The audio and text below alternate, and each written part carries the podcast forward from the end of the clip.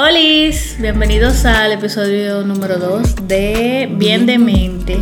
Yo siento que está noventero decir bien de mente al mismo tiempo. Mi intención no era decirlo juntas, pero bueno, sí. Te vi como Me recuerda como al programa de los dos hermanos que daban en el 2 que nadie sabía quién era uno y quién era el otro. Ese pro- Eso tú sabes quién es ese programa.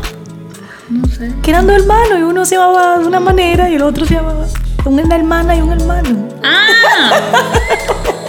Pero no puedo mencionarlo. Eso era el 4.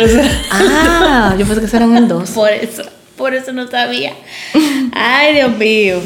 Em, En fin, bienvenidos a Bien de Mente. sí, Aquí estamos nueva vez, sí, grabando este episodio número 2. número 2, con mucha fiebre de seguir grabando episodios. Ajá.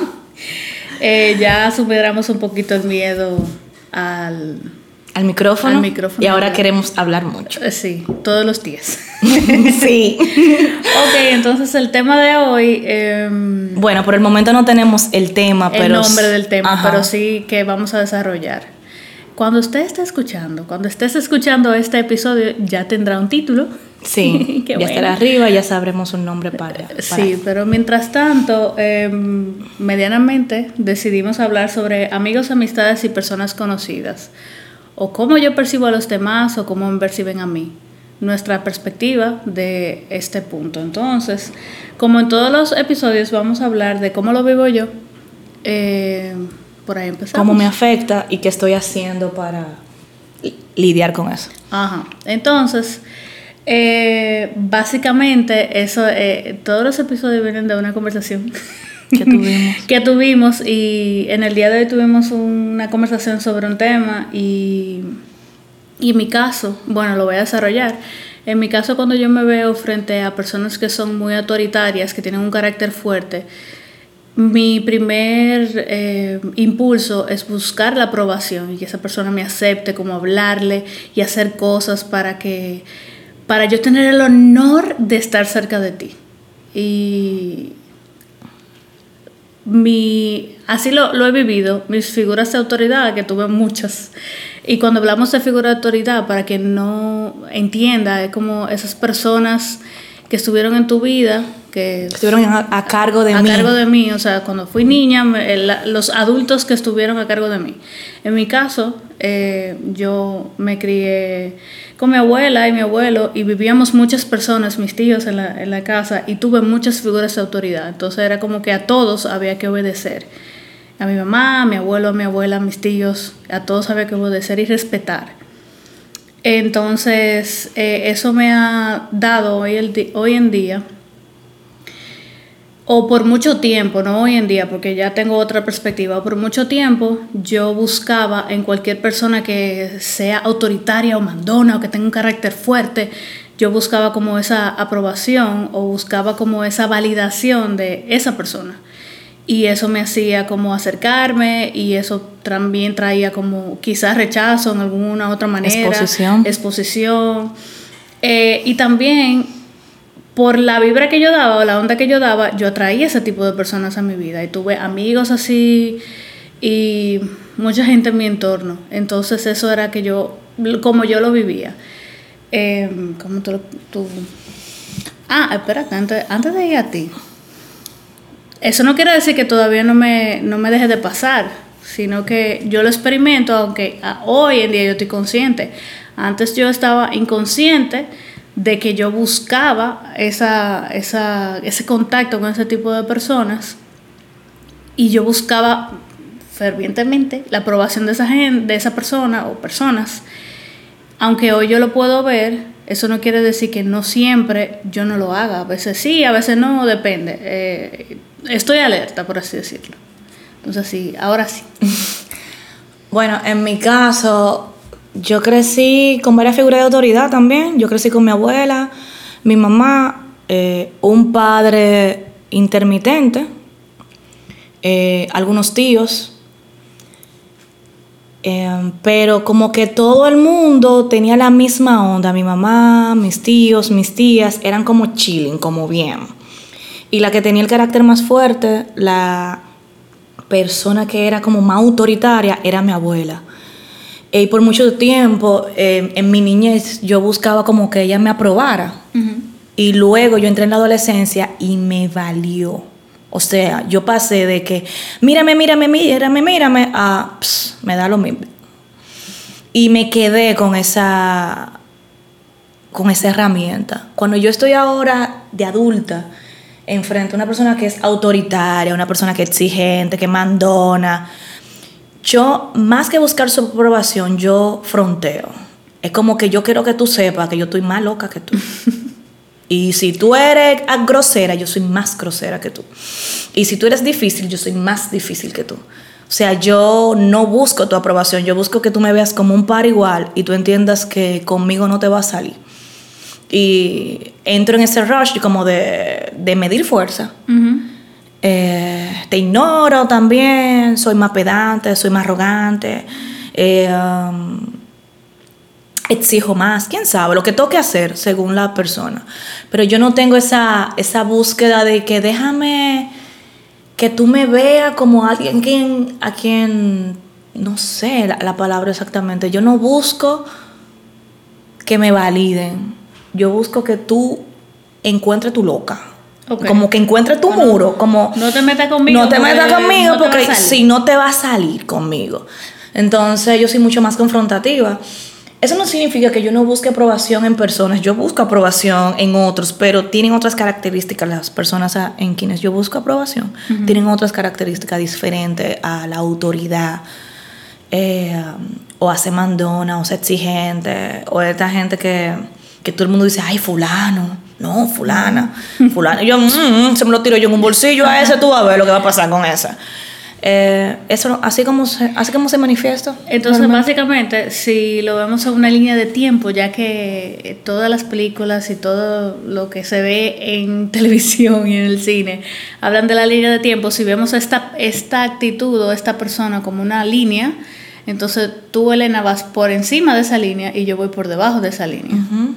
Eh, entonces, Que ninguna de las dos ni está ni, ni, Ni está bien ni ambas. mal. ninguna de las dos está bien ni mal, sino que yo he entendido que yo percibo la actitud de los demás, las acciones de los demás en base a mi experiencia Sí. y lo que yo viví en mi entorno. Sí, y esta conversación vino por algo que percibí en el día de hoy sobre alguien en común y, y se lo comenté a Elena. Y yo le decía, como para mí es muy cuesta arriba decir estas cosas.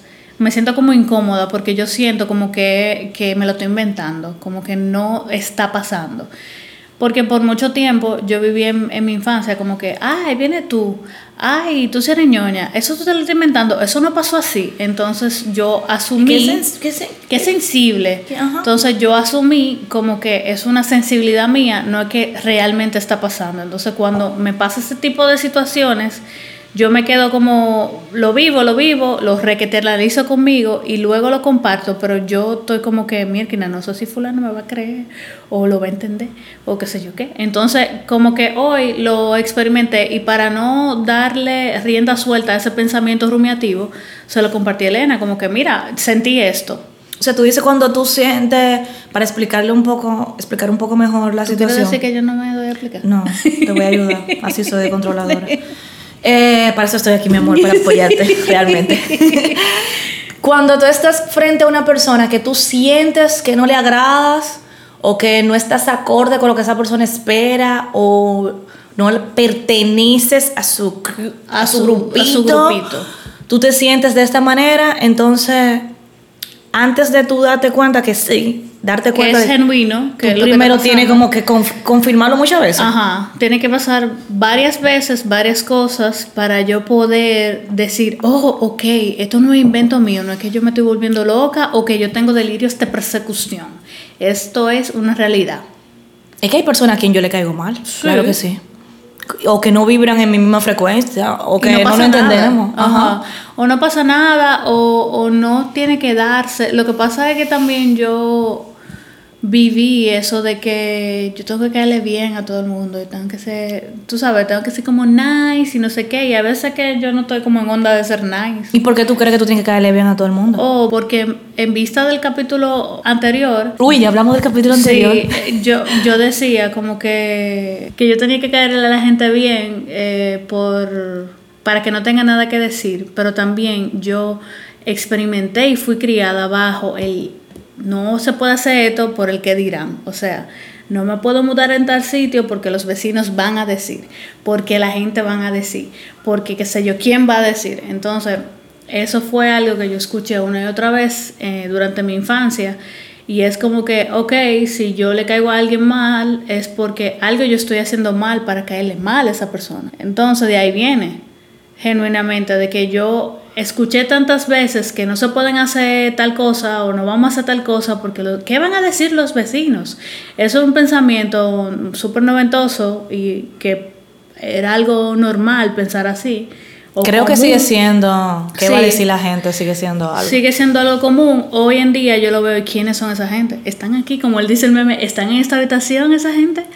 Eh, entonces, el, que yo le caiga mal a alguien es porque algo yo estoy haciendo que está mal. O sea, tú estás viendo el poder de las palabras y ni siquiera tengo que hacer nada para caerle mal a alguien. O sea, hay gente que simplemente no van con mi misma, por así decirlo, vibra.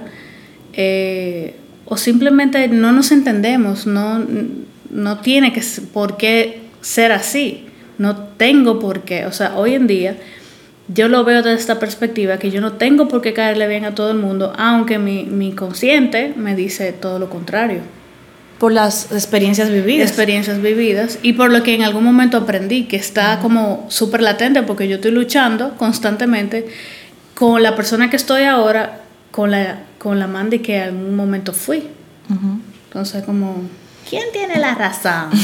Tú sabes que escuchándote yo pienso que para mí es un alivio saber que le caigo mal a alguien, porque es que ya yo no tengo que hacer nada más. O sea, ya usted se convierte en mi enemigo, se acabó el problema, donde usted me vea cruzar la calle y yo no tengo que entablar ni tener que entablar una, un vínculo con el otro, porque ya yo estoy clara que yo no te caigo bien, no hay sorpresas. Para mí es más difícil cuando yo creo que tenemos una relación de cualquier tipo, amistad, somos conocidos eh, o eres mi amigo de verdad, y yo luego me entero que yo no te caigo tan bien como tú me decías o yo creía. Eso para mí es más duro que desde el inicio yo saber que alguien no está interesado en mí. Eso me ahorra muchísimo. Yo no tengo que hacer nada ya. Tiene sentido. Y también yo he experimentado que hay gente que yo siento que me cae mal. Y al final no es que me caen genuinamente mal, es que tengo envidia de cosas que tiene esa persona. O sea, tiene mm. cosas o hace cosas o logra cosas. O logra cosas que yo quiero tener o no tengo y yo tengo envidia de esa persona y lo he disfrazado de que me cae mal. Tú sabes que a mí no me pasa, ¿no? A mí cuando alguien me cae mal. Es que a mí, a mí poca gente me cae mal. A mí como que tú tienes que hacer muchas cosas para caerme mal. Como por ejemplo, una vecina que tuvimos una vez. no, porque esa vecina. Entonces, bueno, era alguien un poco conflictiva y llegó un momento que me llegó a caer mal. Yo, eh, en mi. No, es que, uff, yo estoy del otro lado, pero lejísimo. Yo creo que inmediatamente la gente tiene que hacer algo para que me caiga bien. Es como lo ah, contrario. Es como que yo estoy tan disponible de no tener un vínculo con el otro que yo estoy esperando que no se dé. Para mí, como, como te dije ahorita, un alivio que no se dé. Y es como que, ¿qué hace que alguien no me agrade? Yo soy intolerante a la gente calmada. O sea, como así, súper... Yo soy calmada. Tú no eres calmada, cállate. como la gente así como, como el, perezoso de Zootopia. Yo soy intolerante a eso, a la gente muy polite. Yo soy muy polite. Sí, yo no sé cómo que tú me caes bien a veces, en verdad. Eh, a la gente burócrata y, que tiene unos ideales y tú estás como que, ¿qué es lo que está hablando esta pana? Yo, yo soy más dada a los sentimientos de desagrado. Es como que inicialmente casi todo me desagrada. Y luego es como que yo viviendo, sí. Ah, como que mira, pero no es tan estúpida esta persona. y me doy la oportunidad. Pero yo, no, yo nunca creo como que, wow, sí, una nueva persona, seamos amigos. Yo hoy en día, con la conciencia que tengo, ya eso no pasa. Eh, o me pasa mucho menos. Yo estoy como más alerta a ciertas cosas y yo he podido diferenciar entre un conocido, un compañero de trabajo, alguien que yo vi un día, alguien que me presentó fulano, porque para mí en algún momento todo el mundo era mi amigo. Y era, bueno, yo tenía alrededor mucha gente y para mí todo el mundo era mi amigo. Y yo te iba a decir algo que se me fue como el hilo eh, de, de, ese tema. No quería interrumpirte porque tú sabes que si no interrumpimos, la gente no lo va a entender en algún momento. Pero es que, ah, ya, que tú mencionaste algo y que me trajo a la mente de que a mí me cuesta mucho el, el como dejar de ser amigo de alguien. Cuando ya yo no comulgo contigo y con tus ideales y como que tú vas por un lado y yo por el otro, que es incómoda y que chocamos mucho en nuestra relación de amistad, yo tengo que pensarlo demasiado para yo entender que no somos ese tipo de amigos. O sea, yo sé, yo puedo diferenciar y poner cada quien como que hay amigos para hablar de cosas banales. Hay amigos que son para hablar temas más íntimos. Hay amigos que son para hablar cosas de trabajo. entonces, el yo saber que no todo el mundo está en la misma cajita de amistad y que hay gente que aunque son mis amigos por longevidad, porque tenemos 16 años conociéndonos, 14 años conociéndonos, eso no quiere decir que hoy las, nosotros dos estemos en la misma dirección o en el mismo camino. Entonces, eso quiere decir que si yo te veo en la calle, yo, tú no eres mi enemigo, simplemente es que no eres tan amigo mío como yo pensaba que tú eras. Entonces, es como, si te veo, no te voy a chocar o te voy a ignorar, sino que, ay, hola, eh, voy a ser muy agradable y vamos a reconectar en ese momento que nos vimos, pero ahí se quedó. Entonces a mí me, me cuesta todavía mucho el entender de que yo tenga 13 años conociéndote, no, no, no quiere decir que hoy, en el 2023, somos tan amigos como fuimos en el 2009. El asunto, yo creo que eso viene de él para siempre. Sí. Hay un, hay un ideal muy marcado en casi todas las relaciones, es la eternidad, para siempre. Y Bumburi lo dijo, para siempre es, demasiado tiempo. Que tú y yo fuimos súper amigos en el colegio, sí, pero ya yo no tengo 14 años. Ya yo, no, yo no soy esa persona. Yo no estoy en Rebelde Way, ya yo no estoy en que se hice la temática, yo estoy en otra cosa y quizás en lo que yo estoy ahora no cabe esa amistad. También hay amistades que se dan por ubicación. ¿Por qué? Porque tú y yo estamos en el trabajo juntas, 8 o 9 horas a diario, y podemos llevarnos y somos amigas. Pero en el momento que yo me mudo a otro trabajo, dejamos de tener ese contacto y la amistad pasa a otro nivel. Yo creo que el para siempre y el entender que no pasa nada con que se haya acabado, porque yo creo a veces que si se acabó, eh, se acabó la amistad, significa que no fue verdadero el tiempo que pasó. Sí, fue verdadero pero ya no sigue. En ese momento. Y no pasa nada. O sea, existen los ex amigos y existen los amigos que ya no son tan amigos como antes. Y también hay, hay como ciclos que se cumplen, que es algo que, que hay amistades que pueden superar ciertas cosas, eh, qué sé yo, dificultades y temas, y hay otros que se quedan ahí. Un ejemplo, yo tuve una amiga de, del colegio, muy amiga mía, y pasó algo y yo me disculpé y ella percibió algo y la realidad fue otra, entonces ella me dejó de hablar y fue como que yo, mira, pero yo no hice esto, o sea, fue como algo que pasó que tenía que ver como con tres gente más. Entonces, bueno, al final yo buscaba como, pero perdóname, pero perdóname. Y ella nunca, pero ya yo pedí perdón, yo no puedo hacer más nada, yo no me voy a ir de rodillas de aquí a la Basílica de Güey para que tú me perdones. Entonces, luego yo lo entendí como que, primero, yo tenía una amistad con ella que ella no tenía conmigo y no trascendió. Y es como que si nos vemos en la calle, que nos vimos una vez hace muchísimo, ay, hola, y ya, y como que no pasa más nada. Y se queda ahí en un saludo. Pero a veces yo quiero llevarlo como a, que esa relación tiene que ser como un ejemplo, la relación que tengo contigo. Que me pasa con mucha gente, como que yo lo quiero llevar y es como que no se puede. No pueden porque no soy yo. y no hay gente tan maravillosa como yo. Entonces no se va a lograr. Inigualable. Soy inigualable. Entonces, ¿qué estamos haciendo para poder lidiar o mejorar nuestra relación con los demás? Bueno, en mi caso, yo estoy tratando de darme más oportunidades con las personas. De no hacer esa decisión inmediata de, de no querer vincularme con gente nueva. Yo sé de dónde viene eso. A mí conocer gente mm, me da mucha ansiedad. Yo tengo ansiedad social entonces el conocer personas me hace sentir invadida y como que alguien nuevo en mi vida y hay que cumplir expectativas y hay que invertir tiempo y hacer cosas, cosas que yo no quiero hacer. Entonces, como dijo ahorita, para mí es un alivio caerle mal desde el inicio a alguien porque ya no tengo que ahorrar, me ahorro toda esa película. Y pienso que es posible que yo me haya perdido de muchas personas interesantes por no darme la oportunidad de conocerlas. Entonces lo que estoy haciendo es como darme la oportunidad de hablar con la gente, de estar en espacio seguro, de estar espiritualmente disponible. Yo soy alguien que tiene que estar disponible para socializar. Eso significa en mi caso, si yo estoy cansada, si yo tengo hambre, si yo estoy enferma, si yo estoy iracunda, eh, yo trato de no hacer cosas nuevas en esos estados que incluyan personas, porque yo no voy a estar disponible para conectar con el otro. Yo me voy a querer ir, yo voy a estar incómoda, yo no voy a querer estar en ese espacio. Entonces eso va a limitar que, se dé una nueva relación. Entonces, sabiendo eso de mí, de que yo necesito estar disponible para hablar con personas nuevas, otra cosa que me funciona mucho, temas en común. Y no es ponerme a temas que me detonan. O sea, hay ciertos temas que yo no hablo de eso con la gente. Porque no, no di que solamente el béisbol, la religión, la política, no. Hay otros temas también que yo no entro en ellos porque la manera que tengo de verlos, de pensar, mm, al final...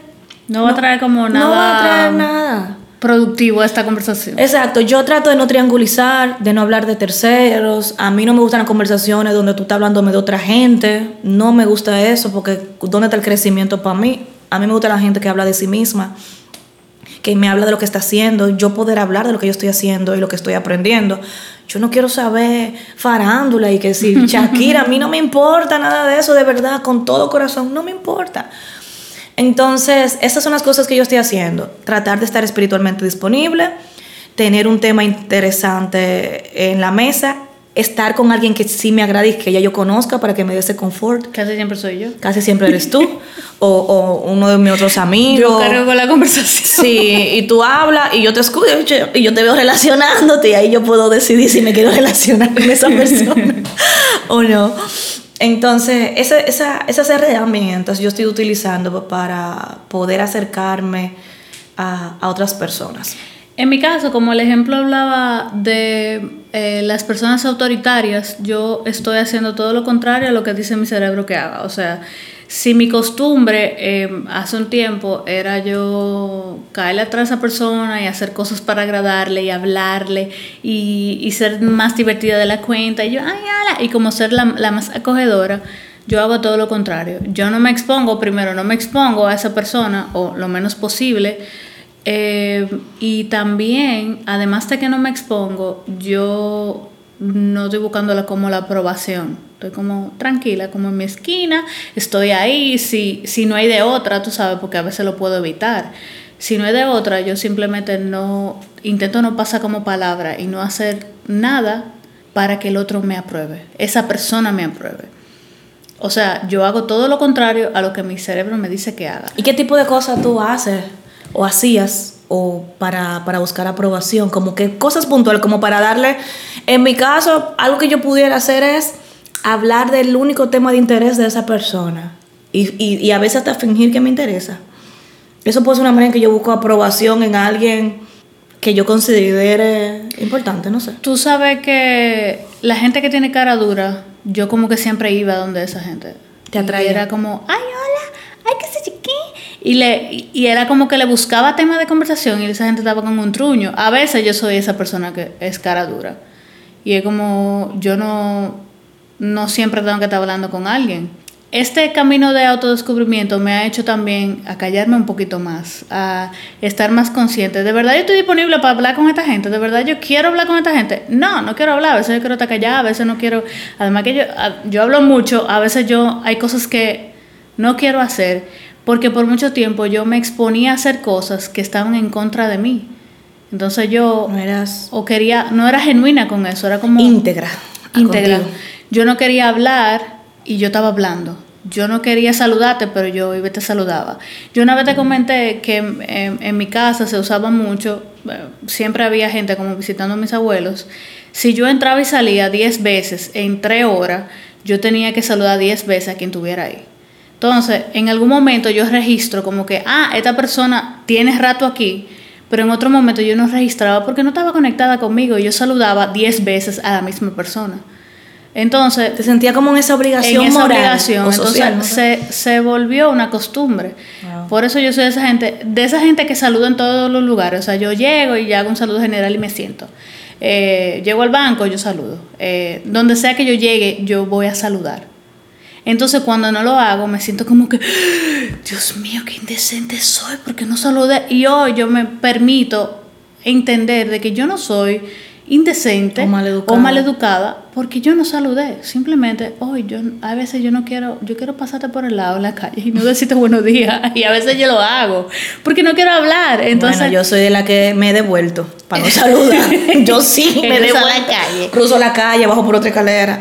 Tú sabes que escuchándote yo pienso que es que todo tiene que ver con la crianza. Sí. Porque en mi casa a mí no me obligaban a saludar a nadie ni A sí. nada. Tú sabes, era como que yo podía decir, yo tenía mucha libertad de expresión en mi casa y era como que mi mamá era muy psicóloga, como que bueno, ella no tiene esa hoy y mis tías también. Bueno, tú has visto a mi tía y que, ay, déjala, si ella no quiere hablar, que no hable. Y era como que yo tenía mucha libertad de yo, si yo no quería hacer algo de ese tipo, yo no lo hacía. Eh, um, eso no significa que no me dieron educación, porque ahorita están diciendo, ay, no Sí. me dieron educación. Sí, me dieron es educación. como distinto. el- Pero no era obligatorio. No, yo, yo, yo podía decidir si quería o no quería saludar. Y era como entendido. ay. Y a mí me pasa con el saludo. Uf, con el saludo yo, yo he descubierto muchas cosas con el saludar. Una de ellas es que yo no tolero el saludar y que no me devuelvan el saludo para atrás. Con la misma energía que yo lo doy. Me Entonces, si yo, te, si yo te saludo eufóricamente, ay, hola, ¿cómo tú estás? Y tú me dices, hola, uf, eso para mí es rechazo.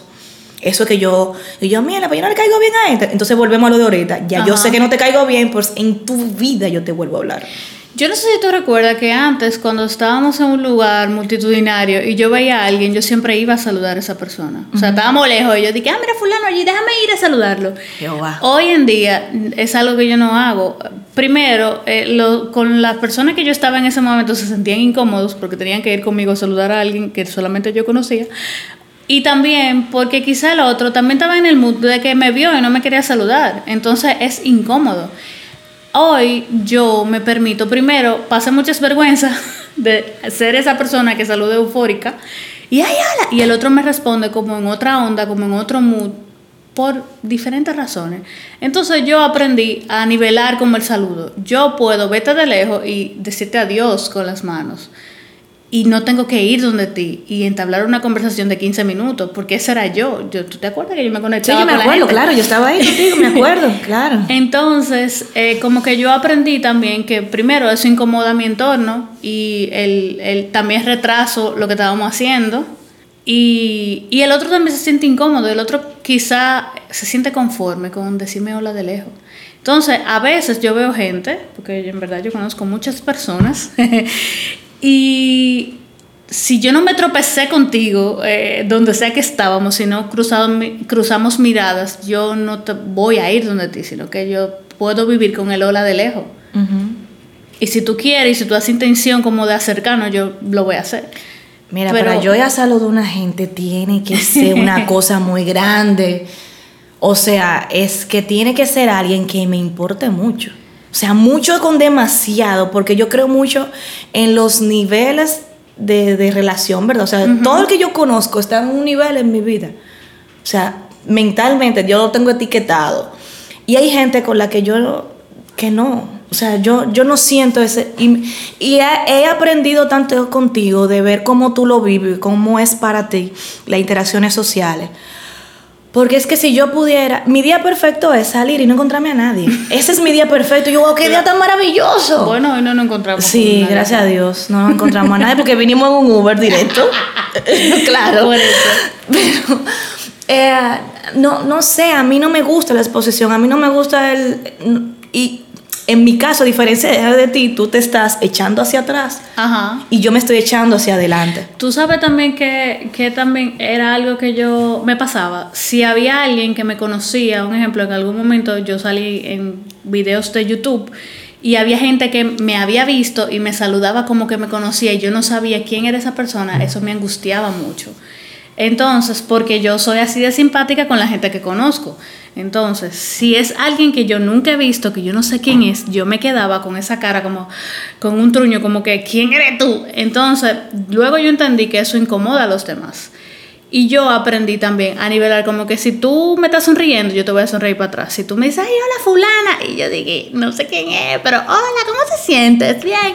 Y por ahí sigo. Preguntas genéricas. Preguntas genéricas, exacto. ¿Cómo tú te sientes hoy? Ay, qué bueno, qué sé yo. Y ya, y, y, y seguir mi, y seguir mi camino. O sea, aprendí también como a nivelar todo. No es que yo estoy más para allá ni más para acá, sino que como que con la gente que conozco sí he echado un poquito para atrás y con la gente que no conozco, que sí me conoce a mí, he nivelado eso de, del saludo. Porque yo me ponía con una cara como de, ¿quién eres? ¿Por qué me saludas? Y la gente muy simpática, yo sé que eso incomoda. A mí me pasa muy frecuente, yo no sé quién me está... Señores, hay gente con la que yo estudié 14, 10, 12 años de mi vida en el colegio y me saludan y yo no tengo idea de quiénes son. Yo puedo recordar su cara. Quizá no saber de dónde te conozco, pero sé que yo te conozco. De algún sitio, imagínate tú. Para mí es muy importante saber el nombre de la gente. Cuando me presentan a alguien, yo repito su nombre y lo asocio con alguien que yo conozco para yo saber cómo tú te llamas. Porque para mí es importante eso. Entonces, hay gente que sí me ha presentado o hay gente que tuve interacción hace muchísimo tiempo. Yo recuerdo su cara, sé que lo conozco, sé. Yo también sé cuándo yo hablé con esa si yo hablé con esa Es persona. demasiada cosa que sa- por saber. Pero hay veces que yo simplemente te vi por ahí o me presentaron un día y no hablamos, etcétera. O sea, son como que yo puedo saber dependiendo de qué tan conocida es tu cara. O sea, que te quiero hacer una pregunta antes de irnos ya para, para irnos. ¿Qué hace que, ¿Cuáles son las características que tiene una persona para que tú la califiques como alguien de autoridad, alguien autoritario? La cara dura, O sea, esa como ese truño, esa gente que son como... como Inaccesible físicamente. inasequi- Inaccesible físicamente, que, que están como... que se Poker quieren ir, o sea, están como poker face, están en un sitio, están como que se quieren ir, o que es un lugar donde hay que prestar atención y la gente está en el teléfono, eso quiere decir que no le interesa lo que están compartiendo, están hablando. Eh, gente que tiene comentarios como duros sobre lo que está pasando, quizá a nivel social o, o algo, como puede ser que esa gente es grosera, que cuando hablo de grosero no hablo de decir mala palabra. malas palabras, sino que decir cosas como fuera de lugar. Impertinente. Impertinente. Ajá, gente así, o gente que hable duro, o que tenga como esa característica de que su voz puede ser atropellante. Eso pueden ser las. Gente que, que, que, que habla mucho de honestidad y que es súper honesta y dice lo que piensa. Esa, Ah, ese bueno, tipo de honestidad. Tú sabes, Sí, ese yo digo lo que piensa. Porque hay honestidades que son como atropellantes.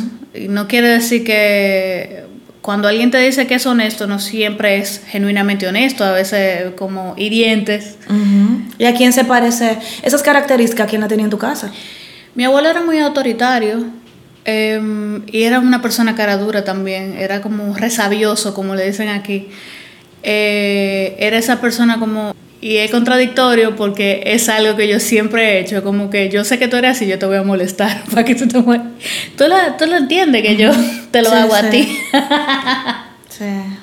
y eso lo hago a mi novia también. Es como que yo sé que no te molesta, yo lo voy a hacer. Y te, Pero es una a manera de buscar atención. Eh, sí, sí, sí, verdaderamente. Entonces, eso, se, e- eso de, de molestar a tu abuelo se parece a él y, hola, ¿cómo tú estás? ¿Qué sé yo qué? Ajá. Se parece como a eso. Lo Y que pasa es que ataca- tú eres un adulto, tú no me estás jodiendo. Exacto. Mi abuelo tenía una silla de ruedas porque le faltaba una pierna, le cortaron una pierna. Y yo me sentaba en su silla de ruedas y comenzaba a, jugar y lo molestaba y le hablaba mucho. Entonces él, él llegó un momento y hoy yo entiendo por qué quizá él sí tenía un carácter fuerte, pero llegó un momento de su vida cuando las cosas que yo recuerdo, él vivió muchas cosas y fue como que se las quitaron de golpe esas cosas que lo hacían sentir bien o vivo, como sea. Y él tenía un carácter súper fuerte. O sea, él sí lo tenía, pero era como peor. Era como que se endureció. Entonces, eh, él era de esta gente que no. Para cualquier cosa te echaba un boche. Y tiraba mucho chuipi. Y le decía a la gente que era estúpida o que era bruta o lo que sea. Entonces era como. También era una persona grosera. Y, y hoy yo lo entiendo por qué él era así. Hoy tengo esas razones. Pero sí, era como que yo buscaba la atención de mi abuelo porque también pasábamos demasiado tiempo, o sea, vivíamos en la misma casa. Y era, sí, mi figura de autoridad y yo hacía cosas para molestarlo. O sea, yo le hacía a mis abuelos, le hacía demasiada travesura. Más a él. Entonces yo sabía que él se iba a molestar y yo sabía ya, iba, tipo de atención? cuál era el resultado. Entonces por ahí, a mí siempre me ha bueno, no siempre, pero yo he aprendido últimamente a ver por qué yo hago lo que yo hago y cuándo yo empecé a hacerlo y a qué se parece. Algo que me funciona mucho es linkear. Entonces, cuando yo tengo una actitud, por eso dije ahorita que la figura de autoridad en mi casa era mi abuela, cara dura, una persona difícil. Y que después que yo me rendí, o sea, yo me, me, rendí por haber tratado durante toda mi infancia caerle bien y no haberle logrado, la actitud que adopté en la adolescencia fue de ignorarla y de ser malcriada. Y si tú no me hablas dos días, pues yo no te hablo tres. Vamos a ver quién es más loca de las dos. Entonces yo me quedé con eso. Y cuando yo me veo hoy en día con una persona que tiene esas características donde yo considero que es autoritaria, que en mi caso una persona autoritaria sí tiene cara dura, es una persona muy firme, eh, con sus convicciones, eh, reta al otro, confronta al otro, eh, tiene un estilo de vida socioeconómico de una forma X, o sea, yo le, yo le atribuyo... Eh, ok. ¿Se dice? Sí. Ok. Yo le atribuyo características. yo no sé hablar. Eh, características. Entonces, por eso yo actúo así, te ignoro. No te doy la atención o el lugar que, que, tú crees que vas a tener en mi vida. Eso yo lo aprendí en la adolescencia. Hoy en día, para yo lidiar con ese tipo de gente, trato de ver qué hay más allá de ahí. Si, me, si puedo tener una mínima relación con esa persona en donde no tenga que medir el pulso y pueda ver eh, qué tiene esa persona más aparte de lo que yo le he dado, porque muchas veces, muchas veces son tributos, atributos que yo le di, ¿qué más puede haber ahí en donde pudiéramos conectar por otra área? Esas son las cosas que yo estoy haciendo para mejorar mi relación con la gente que yo creo autoritaria. Sí, y también en mi caso yo he hecho que me recuerdo una y otra vez que ya yo no soy como esa niña que buscaba esa, ese tipo de aprobación como eh, incesantemente para poder vivir. Entonces, me lo recuerdo de que hoy yo soy otra persona. Con, otras necesidades, que vas a usar otros recursos. Sí, porque siempre, o sea, ahí está el niño interior que a veces es muy abandonado, mi niño interior a veces. Entonces, como que hay cosas que yo he aprendido a ver que rozan a mi niña, otros a mi adolescente, otra a mi adulta joven. Sigo siendo joven, pero a la más joven. Entonces, es como que ya yo sé que cada cosa, a, quién, a cuál de mis Jessicas o Mandis es que rosa. Son muchas ustedes. Sí. Una legión. Sí, sí. Súper interesante. Eh, vamos a dejarlo hasta aquí porque si no nos darían las 10 de la noche hablando de este tema, de cómo me relaciono con los demás o cómo me relaciono con esas personas a quienes yo le he dado el certificado de autoridad en mi vida. Eh, me siento muy afortunada de poder verme y verme a través de ti también. O sea, totalmente diferente, tú y yo vivimos las cosas. Y realmente ese es el motivo por el cual estamos haciendo este podcast, porque la misma situación yo la vivo, la vivo desde otro lugar, distinto a ti, y ambas queremos lo mismo, crecer, buscar sí, mejores herramientas. Y a veces cuando yo creo que no tengo nada que decir, sí tengo lo que decir. Casi siempre. Y bueno, hasta aquí este episodio. Gracias por escucharnos y espera. esperamos que te quedes para el próximo episodio.